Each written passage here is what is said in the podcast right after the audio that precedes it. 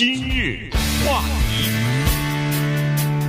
欢迎继续收听由钟迅和高宁为你主持的今日话题。刚才我们就说到了这个，呃，投票啊，在美国呢，他得票最多的那个人不见得能当总统。这个从自从二零零零年开始，已经至少有两个人是得票少的那个候选人，呃。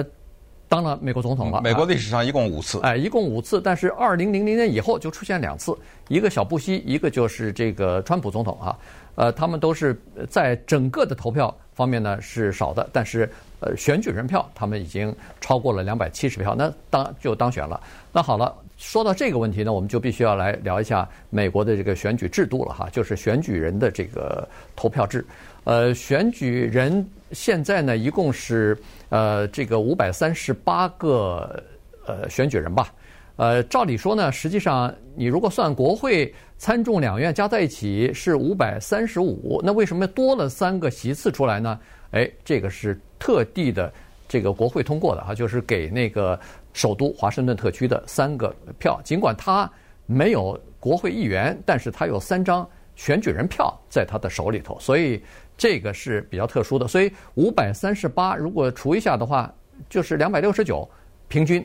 所以只要你得到两百七十票，那那个人必然只能得到两百六十八票，所以你就占领先了，你就占多数了，于是你就可以当选。所以我们就把这个呃选举人制呢跟大家讲一下，因为它有很多这个历史原因。所以才造成美国现在的这个政治体制。嗯，很多人啊，对美国的选举人团啊、选举人票啊、选举人呐这些呢是了如指掌。如果关心的话，而而且在美国经历过这么多次总统大选，但是也有些人不清楚。但是对于我们来说，选举人团、选举人、选举人票这个事儿。讲一百次都不嫌多，因为这种东西必须得加深印象，必须得巩固人们对这件事情的了解。这也是我们在美国学习它的政治生活当中的一个重要的组成部分。说的俗一点，就是 我们在美国生活这么多年，我记得我每次选总统的时候，我们在过去这二十多年选多少次总统啊？对不对？对，每次都说这话，对不对？在美国生活了一段时间，回到大陆、香港、台湾，人说：“哎。”怎么回事？美国这一人一票投了就完了，谁多谁当嘛？怎么又那个选举人？呃，你再给我们解释一下，呃，你知道吗？这这就不行嘛，对不对？所以呃，没有什么道理，不知道。那咱们就来一一的回答。其实说起来复杂，也很简单，真的。你刚才基本上就回答了大半了，对不对？就是这个数字五百来哪儿来的？很简单。第一，总统是谁选出来的？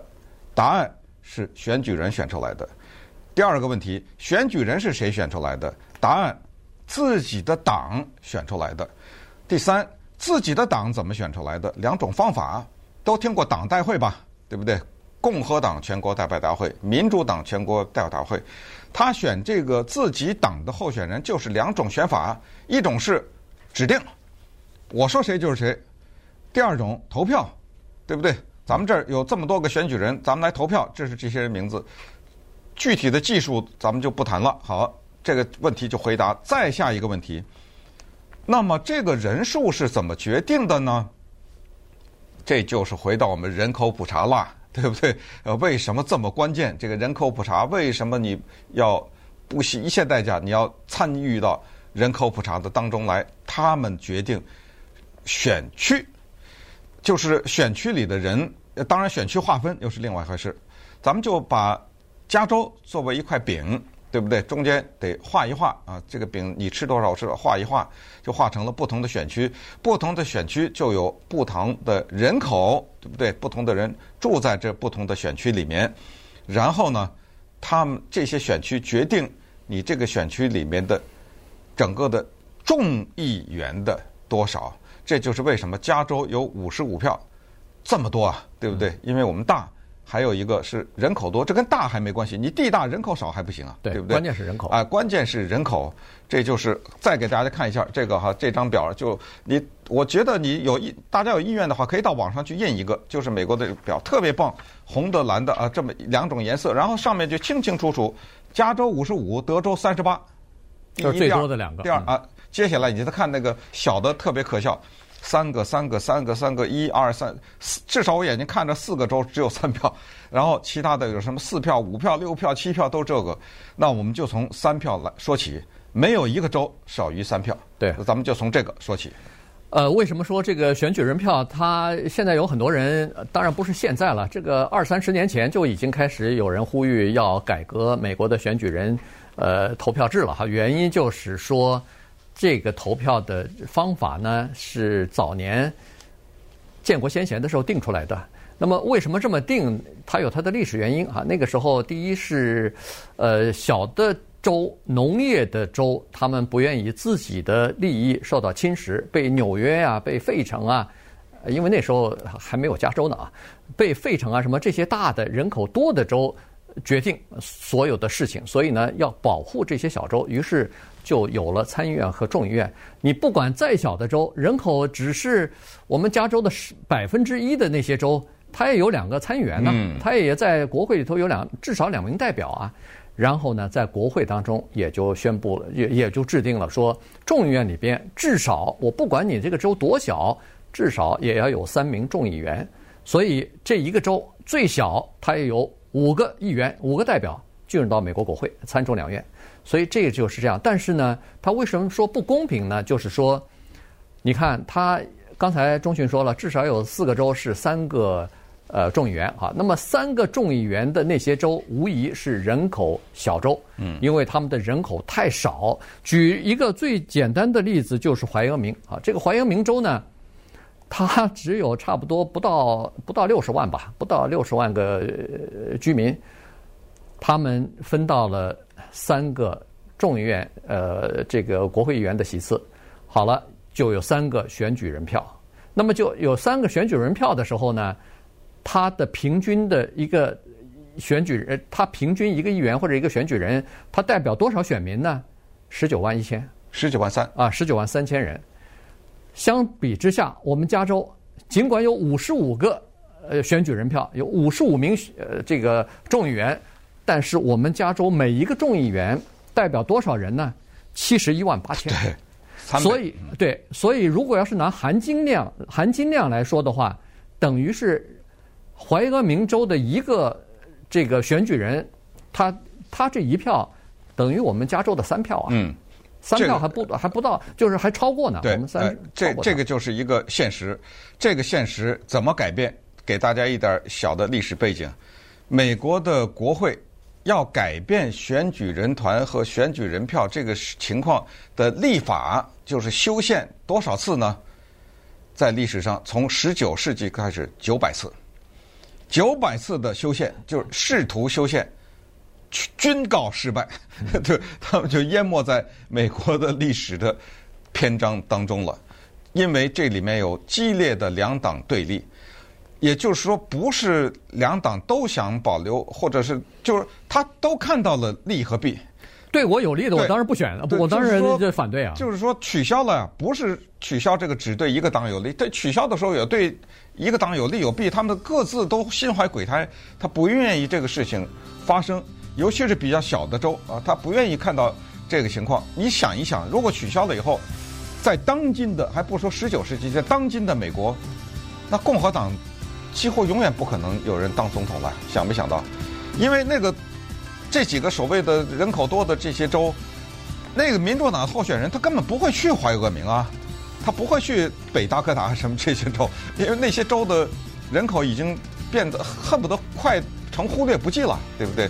那么他们就会说，谁代表我们发言呢？这些小的州，那民主党人说，那你靠你们的参议员去替你们发言吧，对不对？会不会是这个情况？当然这是一个假想，会不会是这个情况？以及现在就是这些选票的分配的情况，哪些州必须得拿下？比如说川普或者。呃，拜登。那么，如果他某一个州没有拿下，他用什么办法可以弥补？稍待我们来回答。今日话题，欢迎继续收听由中讯和高宁为您主持的《今日话题》。这段时间跟大家讲的呢是美国的这个选举人制度啊，它这个选举制度呢，刚才说过了，它不是按照一人一票来选出来的，而是根据人口的分配呢，它制定了选区，那么从选区当中选出。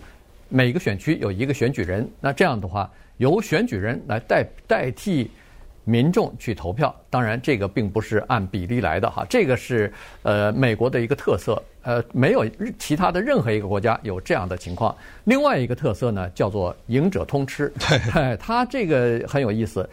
你说一个州。呃，加州也好，这个佛罗里达也好，民主党比如说在加州占了百分之六十，那百分之四十的共和党，照理说你拿你的百分之六十，我拿我的四十，这就完了吗？呃，不行，我拿了百分之六十，别说百分之六十，我拿了百分之五十点一，我就把这个州的所有的选举人票全部拿下来了，对，就是我的了。那同样，呃呃，你输了，哪怕输了零点一，你也是输了，所以呢。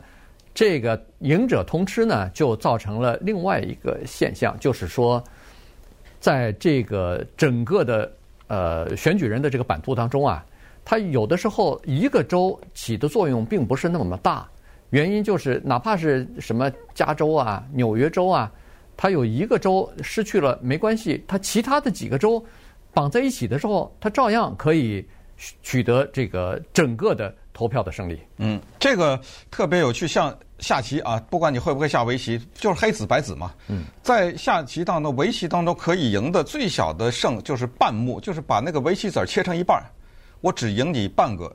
还有一种情况，我可以赢你一百个子，但是对不起，赢半个和赢一百个是一样的。嗯，对对，这个是完全一样的。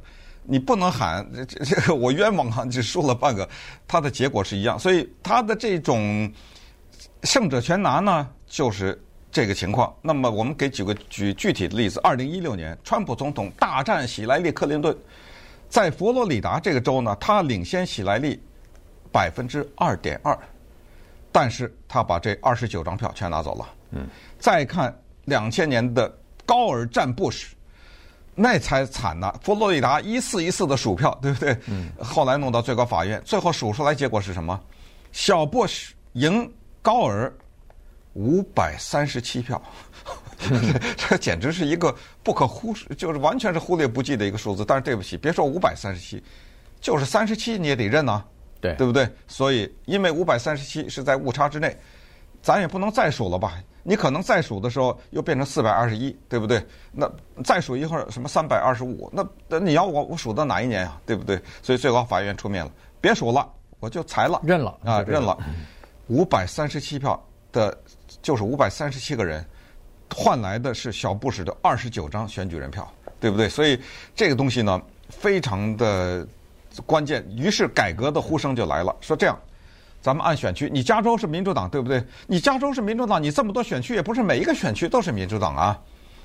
哪一个选区共和党的人多，就把那个选区的那张票给共和党人嘛。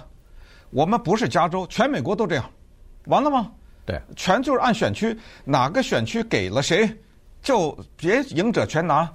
这个州二十九张票，十九里你，十是我，对不对？然后咱最后一个最简单的加减法，不就完了吗？这个民主党打死不干呐，对不对？我加州五十五张抱在怀里的票，我干什么跟你？我一张也不分分给你。另一个说，干脆把选举人团这个全取消，就普选，谁得谁得多一张票就谁赢。共和党，你打死他也不干。你看最近的这两次，靠选举人票得的，那个人多的那个总统是谁啊？都是共和党啊。对，对不对？对，所以这个就是没有办法。再加上，呃，从目前的状况来讲呢，呃，在国会参众两院，如果想要获得什么三分之二的多数，各个州要同意，恐怕也不是那么简单的。你要修改宪法的话，这是一个小州都不同意，哎，对，非常大的一个麻烦哈。所以呢。关键是也提不出一个呃两全其美的办法，就是让两个政党都同意的一个办法也拿不出来哈，所以呢，这是一个问题。有人说，呃，就是干脆像其他的其他的民主国家一样，就一人一票这么选吧。这样的话含金量是一样的，这是体现最体现这个民主精神的。谁能代表大多数民意，他就应该当当总统啊。可是问题，很多州他不愿意啊，因为这样的话他的自己的利益就没法保证了，而且再加上现在。可能是呃，这个共和党不愿意，原因是他至少有两次共和党的总统，呃，就是因为不是他是少数票，嗯，但是当选了总统了。可是当某一天共和党认为说自己能够拿到多数票的话，他就要同意了。可是问题他同意的时候，民主党就不干了。所以双方都是有一个。这是一个零和游戏，就是你要赢了，那我就得输啊！这不是说饼做的越大，我们两个人都可以吃，它不是这个情况。就是说的所谓钱不够，咱们再印嘛，它不是这个，不是这个东西。你多一块，我就少一块。啊，对，就是你赢了，我就输了嘛，对，就是这个情况。所以在目前，美国想要改变这个选举体制啊，恐怕还有一段路要走呢。那么接下来就请大家格外的留意这样的六个州啊，就是佛罗里达、爱荷华。密西根、俄亥俄、宾夕法尼亚和威斯康辛，为什么呢？